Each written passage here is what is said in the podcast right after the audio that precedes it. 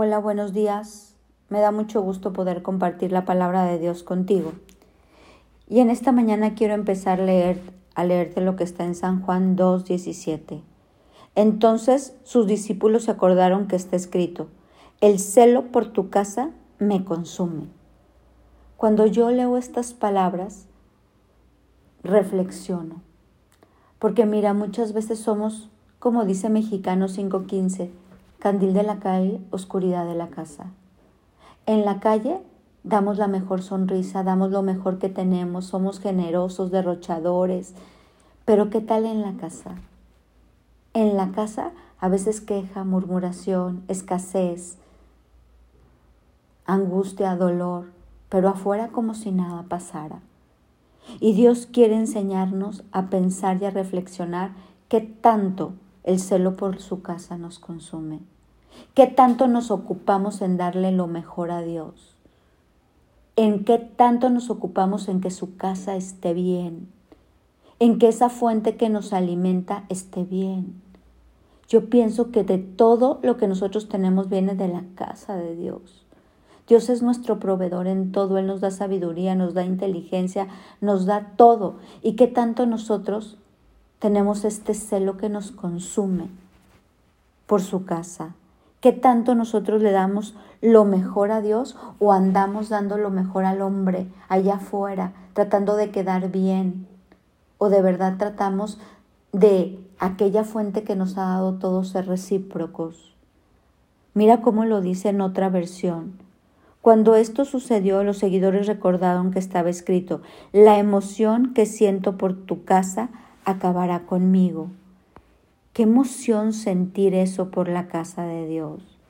Qué emoción que nosotros no seamos de esos extraños y extranjeros en la casa de nuestro Padre. Mira, Elías fue un hombre que tuvo celo de la casa de Dios. Él decía, el celo por tu casa me consume. Y fue uno de los hombres que fue arrebatado al cielo, no probó la muerte, porque Dios amó ese corazón que tenía celo por su casa. El mismo Jesucristo dijo, me es necesario estar en los asuntos de mi Padre, en las cosas de mi Padre. Hoy nosotros tenemos que reflexionar qué tanto cuidamos su casa, qué tanto restauramos esa casa, qué tanto cuidamos que esa casa esté bien, esté firme, estable, cuidada, protegida.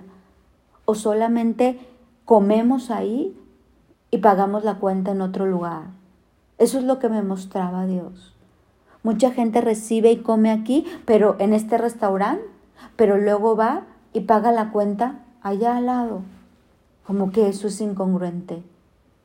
Damos lo mejor allá, aunque comamos aquí. Y Dios nos da para dar lo mejor aquí, para dar lo mejor allá, pero que no se nos olvide de dónde proviene todo que no se nos olvide cuidar la casa de Dios, porque cuando uno tiene este celo de cuidar el reino, todo lo demás vendrá por añadidura. Ese celo por las cosas de Dios trae bendición a nuestra vida. Ese celo por las cosas de Dios nos abre las puertas del cielo. Ese celo por la casa de Dios nos trae bendición. Hoy yo te pregunto a ti, ¿qué tanto celo tienes por la casa de Dios? ¿Qué tanto la defiendes? ¿Qué tanto inviertes? ¿Qué tanto das? Hay una cita en Juan 5, creo que está, que dice que nosotros somos, Él es el pámpano y nosotros la vid, y que separados de Él nada podemos hacer, pero que pegados a esta vid daremos fruto y fruto en abundancia.